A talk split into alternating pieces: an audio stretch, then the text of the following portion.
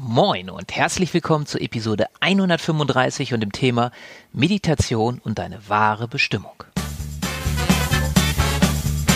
Gesundheit to go. Der Podcast zum Thema Gesundheit. Und hier ist dein Gastgeber, ein Gesundheitsjunkie, genau wie du, Dr. Stefan Polten. Ja, heute freue ich mich, die Sarah Jasmin Karzburg als Interviewpartnerin zu haben. Sarah ist, wenn ich das auf ihrer Webseite richtig gelesen habe, du darfst mich dann gerne gleich korrigieren, Sarah, spirituelle Sternenwanderin, finde ich ein ganz tolles Wort, Lehrerin für Bewusstseinswandel und Seelenerweckung, Medium und Mutter von zwei wunderbaren Kindern. Und ihre Bestimmung ist es zu helfen oder anderen zu helfen, ihre Bestimmung zu erkennen. Mhm. Und ähm, sie macht ganz viel mit Seelen, mit Wegen, mit dem Herzen und auch mit Meditation. Hat eine ganz interessante Webseite, kommen wir bestimmt auch noch drauf. Und ich sage jetzt am Anfang erstmal herzlich willkommen, Sarah. Schön, dass du dir die Zeit nimmst und mit mir sprichst. Ja, es ist, ich freue mich hier zu sein, Stefan. Das ist toll. Ähm, und du hast es ganz wunderbar wiedergegeben, wie als hättest du es wortwörtlich auswendig gelernt. ja, genau. Ähm, der erste Begriff, den ich so toll finde, wie bist du denn auf den Namen Sternwanderin, also spirituelle Sternwanderin gekommen, beziehungsweise mhm. was ist das für dich? Also ich muss dazu sagen, es hat lange gebraucht, bis ich mich getraut habe, den Begriff auf meiner Website hinzuschreiben, mhm. weil ich sehr lange Angst davor hatte, dass wenn ich zu dem stehe, was ich wirklich bin und tue, dass ich ausgegrenzt werde von der Gesellschaft und ausgelacht werde. Ja. Äh, zumal ich ja auch zwei Kinder habe und mir klar ist, auch die Lehrer meiner Kinder zum Beispiel gehen auf meine Website und gucken, was ich so mache. Mhm. Deshalb stand früher auf meiner Website immer nur, ich bin Meditationslehrerin. Bis mir irgendwann klar wurde, solange ich mich verstecke und, und nicht zeige, wer ich wirklich bin, kann ich ja auch nicht anderen helfen, dazu zu stehen, wer sie wirklich sind. Und Sternenwanderin deshalb, weil ich einfach sehr viel ähm, also ich bin ja ein sogenanntes Indigo-Kind, Kristallkind. Können wir auch noch drüber sprechen, wenn du magst. Das heißt, ich habe sehr viel bewusste Erinnerungen an ähm, meine früheren Leben in anderen Zeiten, in anderen Dimensionen und auf anderen Sternenebenen. Und weil ich eben so viele Erinnerungen habe an Leben ähm, auf anderen Sternenebenen, Dimensionsebenen finde ich den Begriff Sternenwanderer so passend, weil ich mich wirklich als Wanderin sehe, die verschiedene äh, Welten durchlebt. Und ich meine, viele Menschen sind Sternenwanderer, ohne dass sie es wissen. Genau, deswegen wäre nämlich meine Frage, weil ich glaube, du hast jetzt ja schon ein bisschen beschrieben mit Indigo-Kind, was es damit auf sich hat, so mal einen kleinen Einblick gegeben. Aber vielleicht magst du noch mal sagen, weil ich, ich äh, merke das immer selber, wenn ich mit Menschen über sowas spreche, über so spirituelle Sachen, ähm, dass die dann natürlich die Frage haben, und wenn ich jetzt jemanden wie dich hier habe, der es auch beantworten kann, ähm, wie, wie merkst du das denn? Also siehst du dann irgendwas von fremden Leben oder hörst du was? Oder also gib doch da mal einen ganz kurzen Einblick, wie, wie tritt mhm. das an dich ran? Wie nimmst du das wahr? Also ich habe, als ich so, ich meditiere schon seit ich acht Jahre alt bin. Mhm. Ja, also ich habe schon immer so dieses Gefühl gehabt, oh, da muss es doch noch irgendwie mehr geben als dieses banale physische. Hab dann schon irgendwie in der Grundschule mit meinen Freundinnen darüber diskutiert, ob es jetzt Außerirdische gibt oder nicht und habe dann eben sehr früh angefangen, wirklich zu, zu lernen, wie man diese Bewusstseinsebenen öffnet. Also es ist nicht so, ich bin damit geboren und habe schon immer Engel gesehen oder andere Wesen, das haben ja auch manche, sondern ich musste es mir wirklich gezielt erarbeiten, wieder an diese Erinnerungen dran zu kommen. Aber ich habe immer schon gewusst, dass das, was die Menschen so machen, das kann es doch nicht sein. Und ich glaube, daran erkennt man auch, ob man selber so jemand ist. Ja, wenn man einfach irgendwie so die Welt sich anguckt und sich denkt, das kann es doch nicht sein. Da muss es doch einen besseren Weg geben, wie die Menschen irgendwie friedlicher zusammenleben können. Und ich glaube, dass auch alle Menschen, die so den Sinn hinter den Dingen suchen, dass die eigentlich auch Indigo-Kristallkinder sind oder zumindest eine große Verbindung dazu haben. Also alle, die eigentlich mehr suchen, wie nur jetzt sich abends mit Netflix und Fußball entertainen zu lassen. Ja. Und dann ja. kommt dir das, kommen dir solche Bilder oder in eine Meditation oder um da jetzt mhm. nochmal weiter zu fragen? Ja, also ich habe dann ja, also meinen ersten Durchbruch hatte ich mit ähm, 16, da war ich bei einem Vipassana Retreat in Thailand.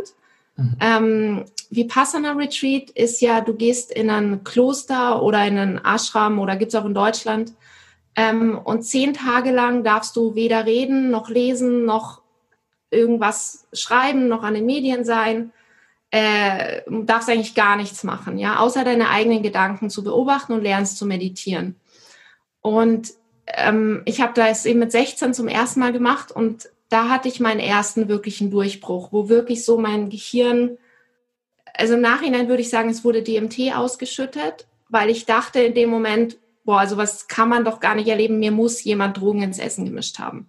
Aber ich meine, ich war in einem Kloster, ja, also die Wahrscheinlichkeit, dass mir jemand Drogen ins Essen gemischt hat, war sehr, ähm, sehr niedrig. Nein, es war einfach eine, Medita eine echte Meditationserfahrung, ein echtes Erleuchtungserlebnis, wo du auf einmal eins bist mit dem ganzen Universum. Und in dem Moment war mir klar, das, was uns die Wissenschaft erzählt, ist einfach nur ein Teil der Wahrheit.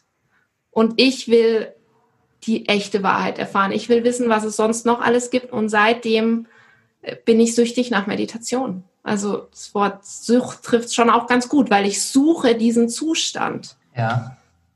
Wie, wie bist du denn in diesem frühen, also mit acht gibt es ja wahrscheinlich nicht ganz so viele Kinder, die meditieren. Wie, wie bist du denn dazu gekommen? Also hat, sind deine Eltern irgendwie, haben die den ganzen Tag meditiert? Nee, du hast das gesehen? Also meine, meine Eltern sind total atheistisch. Das ist das Lustige daran. Ich wurde ja. komplett atheistisch erzogen, immer so, Gott gibt's nicht, Spirituelles gibt's nicht, Übersinnliches gibt's nicht.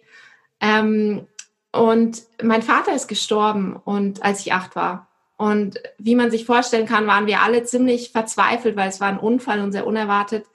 Meine Mutter hat dann einen Meditationskurs gebucht, weil sie gehofft hat, ihr würde es dann wieder besser gehen.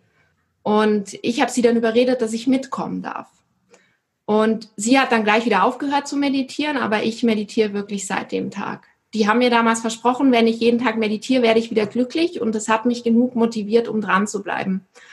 Und dann habe ich eben wirklich weiter und weiter und weiter gesucht, bis ich halt Meditationstechniken entdeckt habe, die einfacher sind, weil es hat ja nicht jeder Zeit, zehn Tage auf ein Vipassana-Retreat zu gehen, ja. Ich meine, klar, man könnte jetzt den Lockdown nutzen, um sich sein eigenes Vipassana zu Hause zu machen.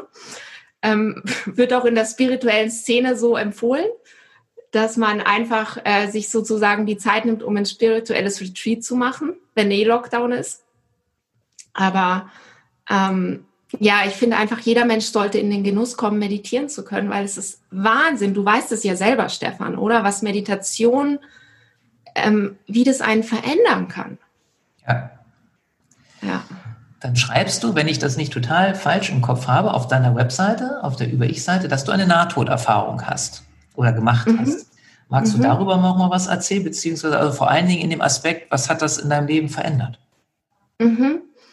Also als ich ähm, Anfang 20 war, hatte ich, ähm, ich war damals auch in Thailand, also Thailand scheint für mich irgendwie so ein Schlüsselland zu sein, ähm, hatte ich Typhus, Meningitis und Lungenentzündung gleichzeitig.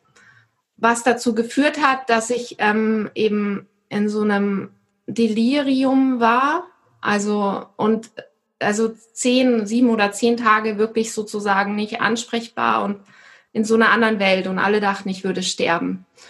Ähm, beziehungsweise die Ärzte haben gesagt, wenn ich wieder aufwache, werde ich schwerbehindert sein wegen der Meningitis. Und also das war einfach so dieses Nahtodeserlebnis, wo ich in dieser anderen Welt war.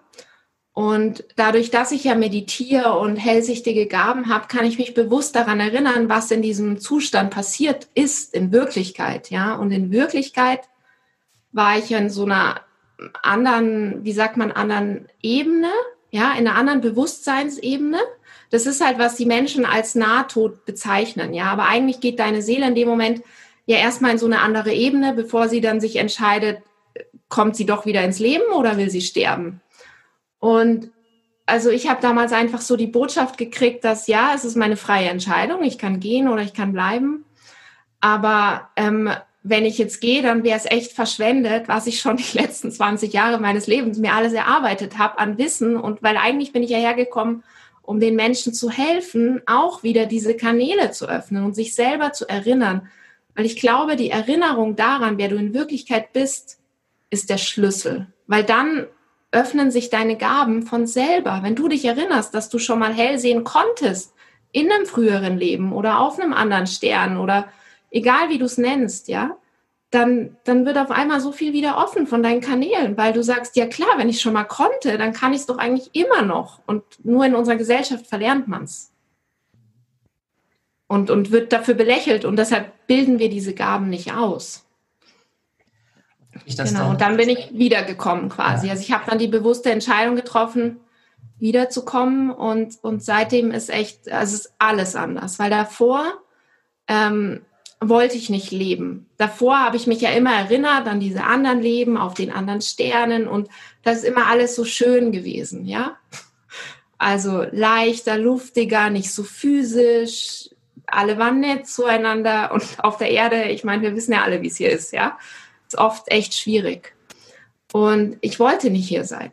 Aber seit dem Nahtodeserlebnis ist mir klar, dass ich bin freiwillig hier, weil ich hier eine Aufgabe habe auf der Erde. Und deshalb ist seitdem alles anders, weil ich jetzt freiwillig hier bin und diese Herausforderungen, die das Menschsein so mit sich bringt, auch ganz anders meistern kann, weil ich ja immer weiß, ich, ich habe mir freiwillig diesen Weg ausgesucht. Sehr spannend. Ja. Jetzt hast du was gesagt mit der Seele, das finde ich ganz interessant. Da muss ich einfach mal auch aus Eigeninteresse fragen. Ich habe mal, ich glaube, gelesen oder gehört, ähm, dass im Schlaf die Seelen auf Wanderschaft gehen eventuell und halt auch, ich bin ja Narkosearzt von Haus aus, in der Narkose und das sogar irgendwie, wenn man so eine ganz, ganz, ganz genaue Waage hat, dann da irgendwie 20 Gramm oder so, glaube ich, habe ich mal gelesen und gehört, dann fehlt. Wie ist es aus deiner Sicht? Stimmt das? Ist das deine Erfahrung oder würdest du sagen, nee, sehe ich ganz anders? Also das mit den 20 Gramm habe ich jetzt nicht, habe ich auch schon gehört, gibt es ja auch sogar einen Spielfilm drüber. Okay. Ähm, der heißt, heißt? 17 Gramm, der heißt 17 Gramm oder so oder 20 Gramm. Ich weiß nicht, ob es genau 20 Gramm sind. Der heißt nach diesem Gewicht. Ähm, also das habe ich jetzt noch nicht persönlich nachgemessen, ja, weil wenn ich dann äh, im Koma bin oder auf Reisen ist schwer. Aber ich glaube durchaus, dass das sein kann, ja. Also definitiv geht die Seele auf Reisen im Koma, im Schlaf oder eben auch ähm, in, in der Meditation kann die Seele ja auch auf Reisen gehen. Und das ist ja auch das Interessante, dass der Gehirnwellenzustand sich ja ähnelt in diesen Phasen. Ja, man ist dann ja meistens im Theta-Wellenzustand, sowohl in der Meditation als auch im Traum. Ähm, Im Koma weiß ich es ehrlich gesagt nicht. Das weißt du vielleicht, in welchem Zustand das Gehirn da ist. Ähm, weißt du es zufällig? Ich meine auch, dass es so wäre, aber es, ähm, ich kann es jetzt auch nicht bestimmt sagen. Sehr interessant. Ähm, bei ja. manchen wird ja dann, also das ist ja bei, wenn man Hirntoddiagnostik macht, da wird ja ein EEG ja. gemacht. Ähm, ja. Das ist jetzt aber ja dann nochmal in Anführungsstrichen eine Stufe weiter, denke ich. Ähm, Wäre interessant, müsste ich mal, also wenn mal sowas ist wieder und ich auf Intensivstation bin, dann achte ja. ich wirklich mal drauf. dann schreibe ich das dir mal. Das wäre echt interessant, ja. ja. ja. weil mit dem EEG misst man ja den Theta-Wellenzustand genau, auch. Genau. Also, aber in, ja, im Koma definitiv geht die Seele auf Reisen. Mhm. Und, und also im Koma ist eh so eine Geschichte, da finde ich, muss man wenn man äh, sich betäuben lässt, ist es echt wichtig, danach das aufzuarbeiten mit einem Coach oder einem Therapeuten, weil so viel passiert in diesem Zustand, was in dein Unterbewusstsein reingeht. Ich meine, das weißt du erst recht. Ja. Ähm, ja. Also ich habe auch echt deshalb großen Respekt vor Koma, weil meine Seele so leicht auf Wanderschaft geht. Ähm, ja. Hättest du denn Aber die meisten Menschen kommen ja dann trotzdem immer freiwillig wieder. Ja. Also ist aus deiner Sicht da wichtig, wenn du jetzt irgendwie, keine Ahnung, wenn man jetzt in der Verwandtschaft oder so und den dann besuchen geht, zum Beispiel auf der Intensivstation, wenn er gerade im Koma ist, oder auch für vielleicht Pflegekräfte oder auch Ärzte, die damit zu tun haben. Aus deiner Sicht gibt es irgendwas, wo du sagst, das wäre ganz gut, dass man den, den, den Körper, das, was noch da ist, im Bett da liegt, physisch, dass man irgendwie den auf eine gewisse Art und Weise behandelt oder also irgendwie einen Umgang, der, der Sinn macht, der gut ist? Also, das ist egal, weil du sagst, die Seele ist sowieso gerade woanders, ist eigentlich. Nee, nee, nee, also ich denke nicht, dass es egal ist. Zum Beispiel, also ich weiß es zum Beispiel da in Thailand, wo ich ja in diesem deliriösen, komatösen Zustand war. Ich erinnere mich, dass ich in dem Zustand ganz viele Albträume hatte, ähm, von wie so eine Art Vergewaltigung, ja. Und im Nachhinein war das sicher diese Momente, wo mir das Katheter, ähm, Katheter heißt es, glaube ich, oder? Ähm, eingesetzt wurde, weil es ja für den Körper doch sehr ein schmerzhafter Eingriff ist. Ja. Ja, aber ich meine, klar, was willst du, was willst du anders machen? Du hast ja keine Wahl als behandelnder Arzt, ja. ja. Also so, aber ich kann mich daran erinnern, dass mhm. ich diese, das in dem Moment so, so mir so vorkam wie eine Art Vergewaltigung. Mhm. Ähm, aber wie gesagt, das muss man ja machen, da kommt man nicht drum rum. Aber ich glaube, was ganz wichtig ist, ist, dass die Angehörigen ähm, mit dem Menschen reden, wie als wäre er wirklich physisch da und könnte alles hören, weil es definitiv so ist, dass ja. die Seele alles hören kann. Da gibt es genug Beispiele von Menschen, die das auch ganz genau wiedergeben können. Mhm. Ähm, da muss man jetzt nicht nur mir glauben, da gibt es echt genug, die das beweisen. Ähm, also bei mir war es so, dass sicher eine große Rolle gespielt hat, auch dass ich zurückgekommen bin, dass zwei oder drei Menschen an meinem Bett saßen, also meine Mutter und zwei sehr enge Freunde, die mir immer wieder versichert haben, wie wichtig es ihnen ist, dass ich zurückkomme. Ich weiß nicht, ob ich sonst noch hier wäre, Stefan. Also einfach dieses Gefühl, du, du wirst geliebt, du wirst gebraucht und die Menschen, denen liegt wirklich was daran, dass du zurückkommst. Ich glaube, das ist ganz, ganz wichtig. Also wenn es der Wahrheit entspricht, ja. Ich meine, Seele ja. spürt dann auch, wenn du jetzt lügst. Ja. ja. aber ich glaube schon, dass das einen Einfluss haben kann. Ähm, und ansonsten denke ich, ist es aber auch wichtig, den Wunsch der Seele zu respektieren, wenn sie gehen möchte. Und ja, also ich glaube, man muss der Seele auch die Freiheit lassen, sich selber zu entscheiden. Mhm. Jetzt ist es ja so, oder jetzt ist ja eins deiner Themen, ähm, dass du anderen dabei hilfst, ihre wahre Bestimmung zu erkennen. Ich finde gerade mhm. heute, da wirst du mir bestimmt auch zustimmen, ist es gerade in dieser Zeit, die wir gerade hier erleben, nochmal wichtiger als, äh, also so für mein Gefühl besonders wichtig gerade.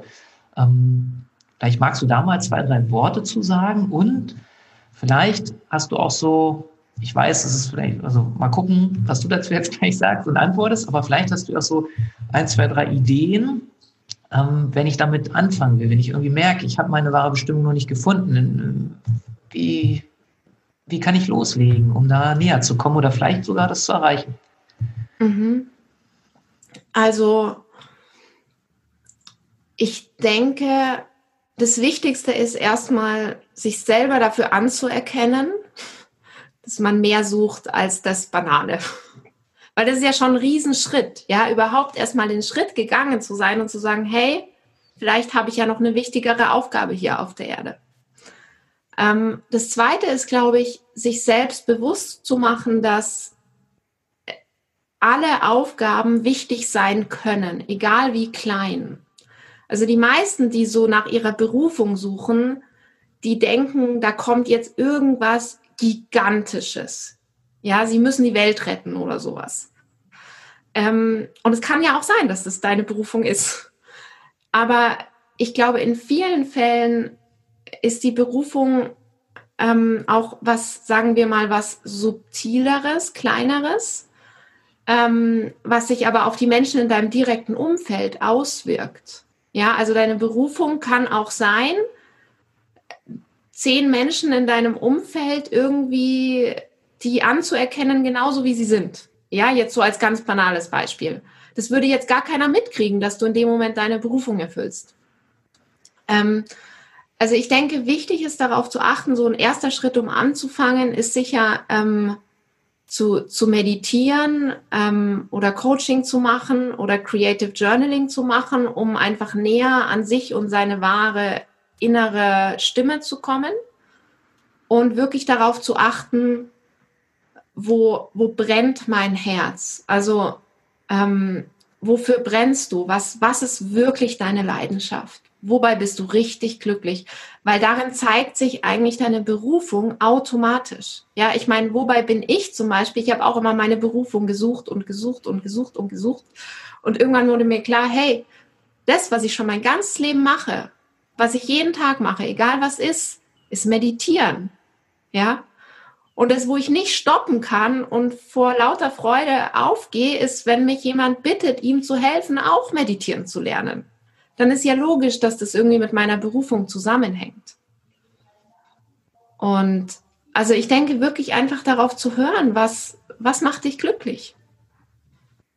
Und wichtig ist aber natürlich, und da ist es, glaube ich, für viele Menschen schwer, ähm, nicht ähm, die inneren Impulse zu unterdrücken, also entweder wegdrücken zu lassen durch Familienmitglieder, die sagen, ja, du spinnst ja, ähm, oder eben durch, durch, sagen wir mal, Alkohol oder jetzt irgendwie Binge-Watching von irgendwie welchen Serien immer alles nur wegzudrücken, was an inneren Impulsen kommt.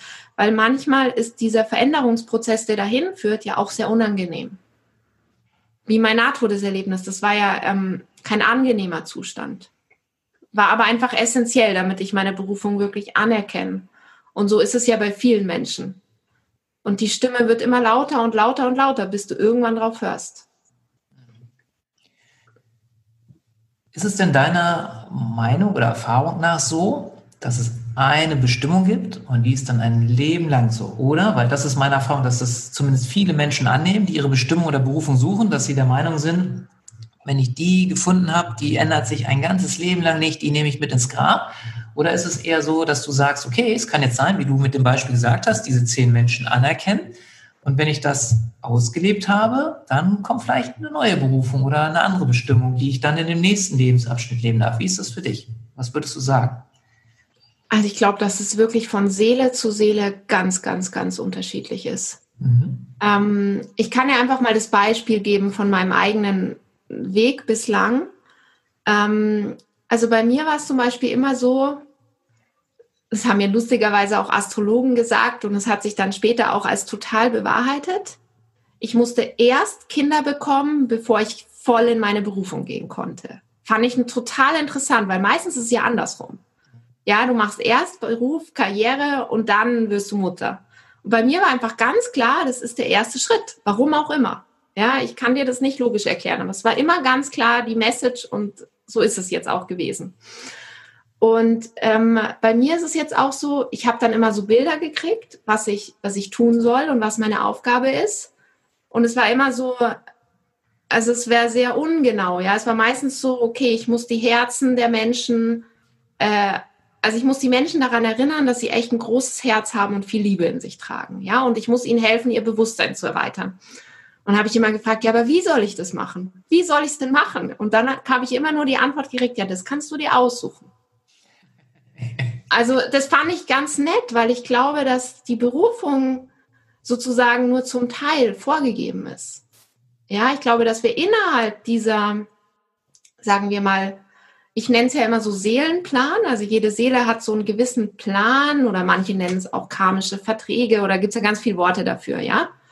Äh, sagen wir einfach, es gibt bestimmte Punkte auf deinem Weg, die deine Seele vielleicht schon vorher festgelegt hat. Ist meine, mein, also daran glaube ich.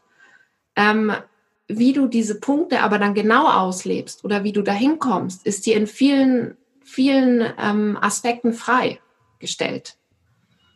Nur, dass du diese Punkte irgendwann auf deinem Weg erleben musst, ist bei den meisten Seelen sozusagen vorgegeben, aber auch nicht von irgendeiner äußeren Instanz vorgegeben, sondern man hat sich das selber so ähm, ausgewählt. Und um Menschen eben dabei zu helfen, sich zum Beispiel an diese wichtigen Dinge auf ihrem Seelenplan zu erinnern, habe ich ja auch diese Meditation gemacht, ähm, diese Seelenplan-Meditation zum Beispiel, die ich ja auch mit dir geteilt hatte. Genau, die ja auch schon Zehntausende von Menschen gemacht haben, weil die einfach unglaublich ist, weil es so, so hilfreich ist, sich daran zu erinnern.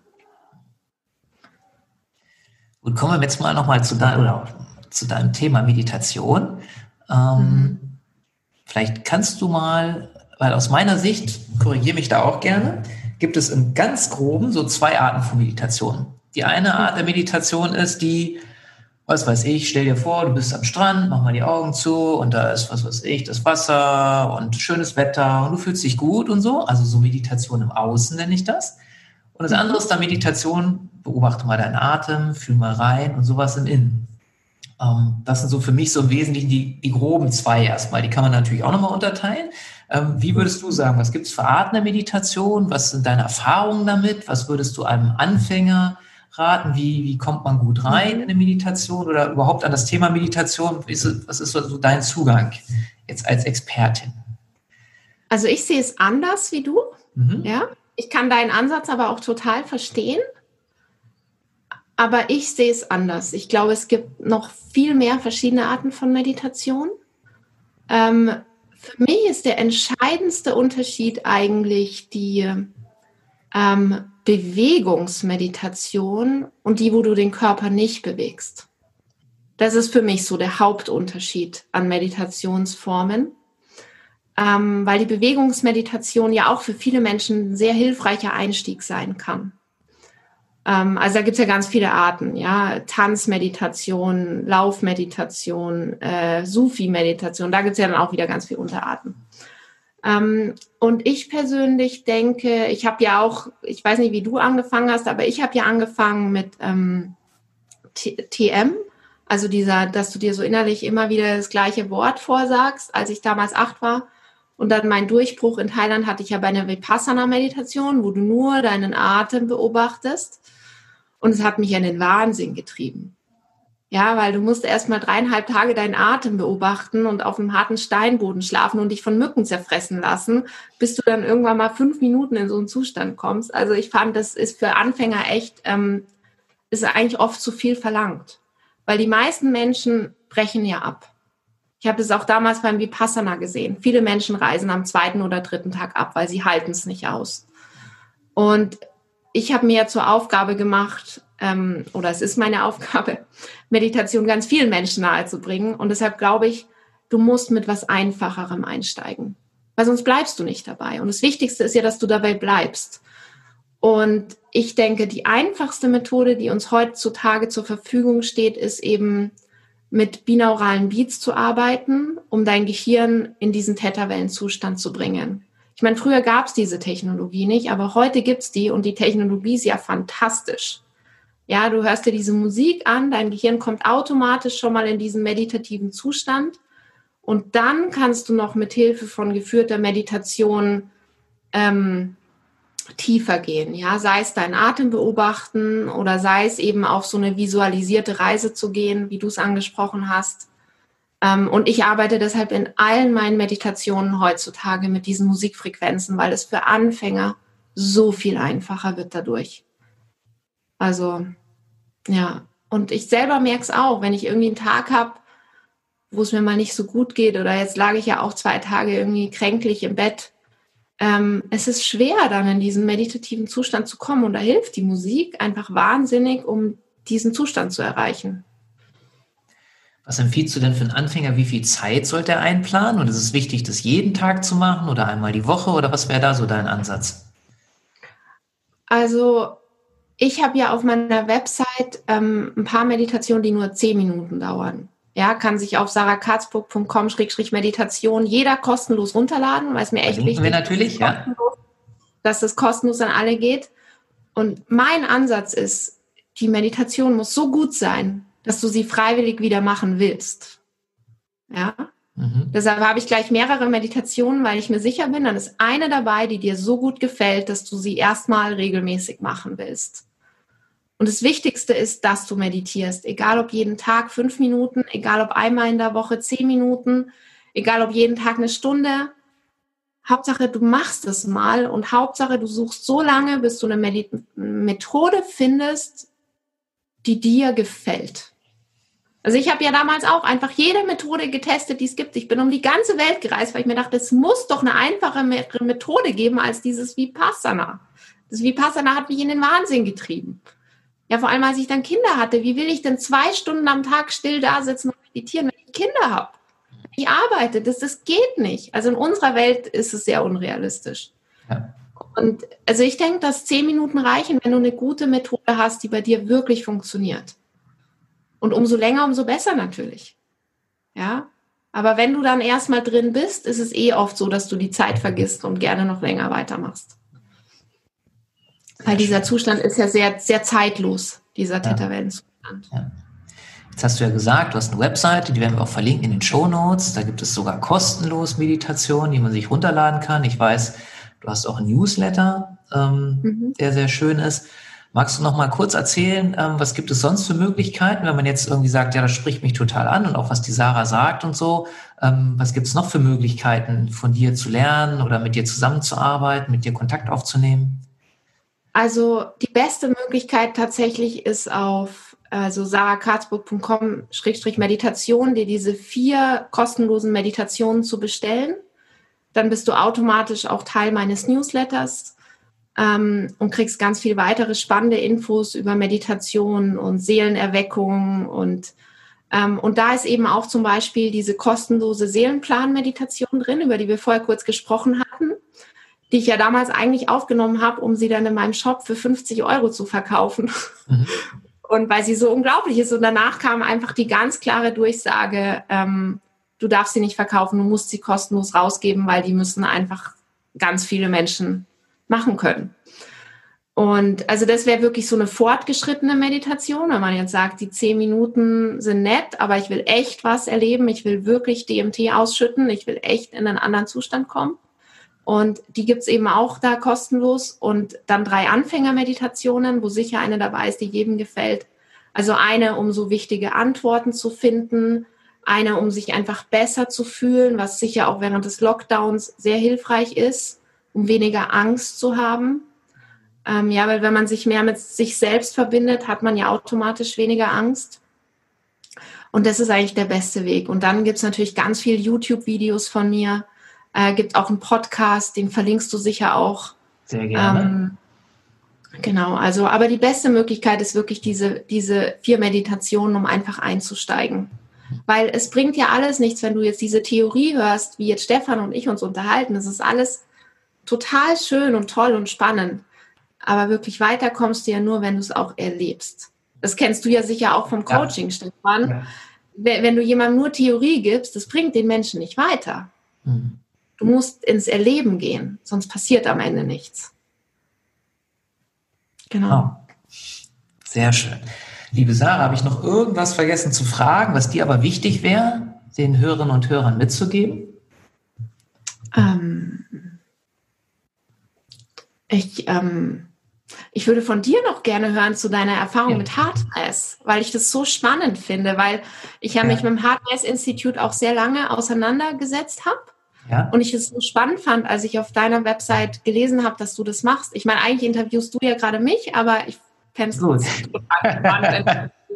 ja, da find, also für mich ist das spannend, um es ganz kurz zusammenzufassen. Ich habe damals immer gesucht nach einer ähm, Möglichkeit, sehr schnell aus dem Stress rauszukommen, in eine, ich sage jetzt mal, in einen relativ neutralen Zustand. Der muss jetzt gar nicht irgendwie himmelhoch jauchzend sein, sondern zumindest neutral. Und ähm, es gibt ja viele Methoden. Über eine haben wir gesprochen mit der Meditation. Es gibt, was weiß ich, äh, Yoga, autogenes Training und und und alles super tolle Sachen. Aber ich brauchte halt was, was wirklich so im Prinzip in wenigen Sekunden mit offenen Augen und egal wo ich bin funktioniert. Und so bin ich dann damals auf Hardness gekommen. Und ähm, da sind einfach ja Techniken, die super schnell und auch sehr zuverlässig funktionieren, wenn man sie lernt. Und es geht auch sehr schnell. Und das ist so ganz kurz ähm, die Geschichte dahinter für mich. Und äh, dann habe ich das eine Zeit lang auch hier in der Praxis in Hamburg, wo ich sitze, habe ich auch Workshops dazu gegeben. Zurzeit gibt es das nicht, ähm, weil es einfach zeitlich für mich gerade nicht möglich ist und mein Fokus gerade so ein bisschen woanders liegt.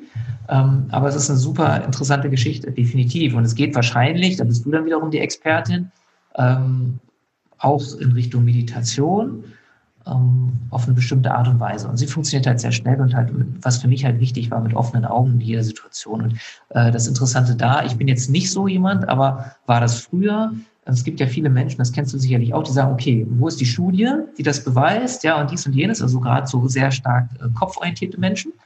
Ähm, und das hat, bietet halt das Hardness-Institut sehr schön, weil die haben halt hunderte von Studien, die auch für jeden zugänglich sind über eine der Webseiten von denen, die haben ja mehrere, und das war für mich dann immer so, gerade in den Workshops, gerade die Männer oftmals auch, interessanterweise, wo ich dann sagen konnte, hier sind zwar im Prinzip auf Englisch, aber es können ja heute viele oder man äh, lässt sich irgendwie ein paar Worte übersetzen und kriegt das dann schon irgendwie zusammen, weil Englisch haben wir alle mal irgendwo mehr oder weniger gelernt und ähm, kann das dann auch wirklich nachprüfen. Und äh, da wurde halt gezeigt, letztendlich, was wir durch Meditation ja auch erreichen, ne? Stresslevel sinkt, auf die Herzfrequenz, Ratenvariabilität, womit ja da viel gemessen wird, ähm, gerade was den Stress angeht, hat das Auswirkungen. Dann haben die auch viel in den letzten Jahren gemacht, so mit Krebserkrankungen, Herzinfarkt und so Zuckererkrankungen, also Diabetes, was hat das da für Auswirkungen? Und das ist im Prinzip durch die Bank weg sehr positiv. Ja, und das ja, ist ja, ein schönes, das schönes Instrument, was ich halt auch jeden Tag und was auch sehr schnell halt ist. Da muss ich halt auch nicht sagen, ich muss jeden Tag, wie du sagst, ist jetzt zwei Stunden irgendwie äh, hocken und ähm, die Zeit habe ich aber nicht, sondern ich kann es halt überall immer mal wieder anwenden. Und sei es nur mal 30 Sekunden oder 60, allein das hat schon äh, ganz tolle Auswirkungen. Ja, und wenn ich mich nicht täusche, hat doch das Hartmess-Institut auch bewiesen, dass es so starke Auswirkungen hat, wenn du ähm, dich mit deinem Herzen verbindest, oder? Also in so einen genau. Zustand von Liebe gehst, ja. oder? Das haben die doch, glaube ich, wissenschaftlich nachgewiesen, dass das richtig, so richtig. Und extrem sind ja auch dabei. Global haben sie irgendwo, da kenne ich mich jetzt nicht mehr ganz so gut mit aus, wie gerade der aktuelle Stand ist, aber sie haben überall Messstationen aufgebaut auf der ganzen Welt, also oder zumindest ah. ganz gut verteilt und haben halt auch herausgefunden, dass je mehr Menschen mit ihrem Herz, ich sage jetzt mal sehr einfach runtergebrochen in meiner Welt, mit ihrem Herzen verbunden sind, umso höher ist die Schwingung auf der ganzen Welt und umso friedlicher und ähm, besser funktioniert es. Oder auch umgekehrt konnten sie nachweisen, wenn irgendwelche tragischen Ereignisse auf der mhm. Welt passiert sind, die halt auch wirklich viele, so sage ich mal Stichwort 9-11 oder so, die halt einfach viele mitgekriegt haben, dass dann die Gesamtschwingung der Menschheit, der Erde auch wieder gesunken ist. Na, solche Sachen haben die da auch nachgewiesen. Das ist auch, finde ich, sehr, sehr spannend, dass wir einfach merken, ähm, es fängt bei uns an, immer, und ja. es wirkt sich dann einfach aus. Das heißt also, je mehr wir meiner Ansicht nach bei uns sind und im Herzen, und deswegen finde ich auch die Arbeit, die du machst, äh, so, so super wertvoll. Deswegen freue ich mich auch, dass wir hier darüber sprechen können. Umso mehr tun wir auch einfach fürs Außen, für die Welt, für jeden letztendlich. Ja, ja, das sehe ich auch so. Also vielleicht, um das dann auch nochmal abzuschließen, weil wir hatten ja über die Berufung gesprochen. Ja. Also man kann wirklich auch seine Berufung erfüllen, ohne dass es viele Menschen mitkriegen. Ja, einfach indem man an sich selber arbeitet und sagen wir mal seine eigene Schwingung erhöht oder sich mit seinem Herzen verbindet, weil das hat Auswirkungen auf, auf alles. Ja, definitiv. Und, ja. Und das kann, finde ich, ja auch jeder für sich im Kleinen auch schon äh, beobachten, dass wenn, ich mache es jetzt mal auch ganz plakativ, dass wenn du irgendwie gut gelaunt durchs Leben gehst, einfach viel mehr auch andere gut gelaunte Menschen triffst ja. oder Menschen, die sich freuen, dass sie dir begegnet sind, vielleicht bis einen schlechten Tag haben und merken, oh, der ist gut gelaunt. Ja, und ähm, oder ich habe das so schön ein, ähm, ein ehemaliger Kollege von mir aus der Pflege, der hat eine ganz tolle Firma. Es gibt auch in dem Podcast ein Interview, das ist schon ganz lange her. Humorpille heißt seine Firma. Und der beschäftigt sich mit dem Thema und gibt da halt Fortbildung Humor in der Pflege. Ja, wo man ja auch sagt, so ja, man macht doch keine Witze, wenn jemand krank ist. Aber wir kennen das ja von wie heißt der Film Patch Adams? Ja, das ist ja einer, der wirklich lebt, dass das so tolle Auswirkungen hat, wenn plötzlich Humor da ist, wenn Freude da ist. Und das kennt ja jeder aus seinem Alltag, ja, dass irgendwie sowas dann diese ganze Stimmung wieder auf eine positive Art und Weise beeinflussen kann, wenn die unten ist und da kommt jemand rein, der die dann in Anführungsstrichen ansteckt mit guter Laune und so. Also wir kennen das ja alle aus dem Alltag, deswegen ist das ja gar keine große Wissenschaft in Anführungsstrichen. Wir können es ja alle nachvollziehen und kennen es auch. Ne? Und das ist, finde ich, das Tolle. Ja, ja, da hast du recht. Das cool. ist, ja, das ist das Wichtigste. Sich selber, ähm, also auch die Verantwortung dafür zu übernehmen, für seine eigenen Gefühle.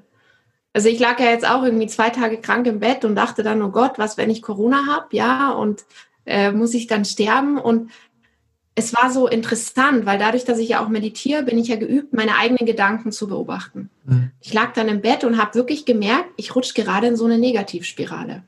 Ja, meine Symptome wurden immer schlimmer umso mehr ich gedacht habe, oh Gott, was, wenn ich Corona habe? Und es war ja Wochenende, ich konnte nirgendwo einen Test machen. Was ist, wenn es dann immer schlimmer wird? Und was ist denn dann das passiert? Und wenn wir dann jetzt alle in Quarantäne müssen? Und es wurde immer schlimmer und schlimmer und schlimmer. Und irgendwann nach einer halben Stunde oder so habe ich gesagt, stopp, Sarah, es reicht. Du musst jetzt was tun, um wieder positiv zu denken. Weil ich habe ja gemerkt, mit den negativen Gedanken wurden auch die physischen Symptome tatsächlich auch schlimmer. Definitiv. Ja. Und das Wichtige ist eben, ich meine, ich bin ja auch nicht perfekt, du wahrscheinlich auch nicht. Das Wichtige ist aber, dass man sich dann ähm, selber dabei sozusagen ertappt, wenn man diese Negativspiralen reinrutscht und sich eben, also einfach Methoden zur Hand hat, um sich wieder rauszuholen. Mhm. Ja, und ich habe dann eben auch die Methoden angewandt, die ich kenne und habe dann meditiert und habe dann einen schönen Podcast angehört, wo es um was ganz Positives ging. Ich habe gemerkt, jetzt komme ich Schritt für Schritt auch wieder da raus und auf einmal ging es mir schlagartig wieder total viel besser und ich dachte, wahrscheinlich ist es gar nicht Corona, sondern einfach nur eine Grippe. Es war echt spannend, so an mir selber auch zu beobachten, wie schnell man da reinrutscht und wie schnell man aber auch wieder rauskommen kann, wenn man Methoden hat, so wie du sie unterrichtest oder so wie ich sie unterrichte. Ja. Ähm, ja. Finde ich ein tolles Schlusswort. Ich danke dir total für dieses wirklich wunderschöne Gespräch und ich glaube auch, dass ganz viele Menschen, die dieses Gespräch hören, da auch sehr positiven Nutzen ziehen. Vor allen Dingen, wenn man, das möchte ich auch nochmal betonen, was du auch gesagt hast, wenn man ins Tun kommt. Ja, also jeder darf ins Tun kommen, denn äh, nur dann bringt es was. Ja, dann, ja. Es gibt ja diesen schönen Spruch irgendwie, ähm, Wissen ist Macht. Und viele, die ich kenne, sagen, nee, Wissen ist keine Macht, sondern nur angewandtes Wissen ist Macht. Und äh, das würde ich persönlich aus meiner Erfahrung auch unterstreichen. Okay, ja. liebe Sarah, vielen, vielen lieben Dank. Und dir, liebe Hörerinnen, liebe Hörer, wünsche ich auf jeden Fall eine grandiose Woche. Ich verlinke euch alles in den Shownotes, wie ihr das kennt. Dann könnt ihr mal auf Sarahs Webseite gehen, ladet euch mal oder ja, besorgt euch die Meditation, macht sie vor allen Dingen. Ähm, schaut mal, was ihr da für einen positiven Nutzen ziehen werdet. Ihr werdet wahrscheinlich, bin ich sehr sicher, sehr angenehm überrascht sein. Und äh, wenn ihr jemanden kennt, wo ihr sagt, okay, dem geht es vielleicht auch nicht so gut oder es wäre vielleicht für den auch ganz gut, äh, mal zu sich zu kommen oder auch, und ich glaube, das ist ein ganz wichtiges Thema, habe ich am Anfang schon gesagt, wenn jemand kennt, der sagt, okay, ähm, ist vielleicht, ich suche gerade meine Bestimmung, meine Berufung. Ich glaube, für den ist dieser Inhalt des äh, Interviews ja auch sehr, sehr wertvoll. Also gebt ihm gerne den Tipp, das mal anzuhören. Ähm, ich freue mich natürlich über positive Bewertungen und ja, wie immer am Schluss, hab eine wunderschöne Woche und lebe deine Gesundheit.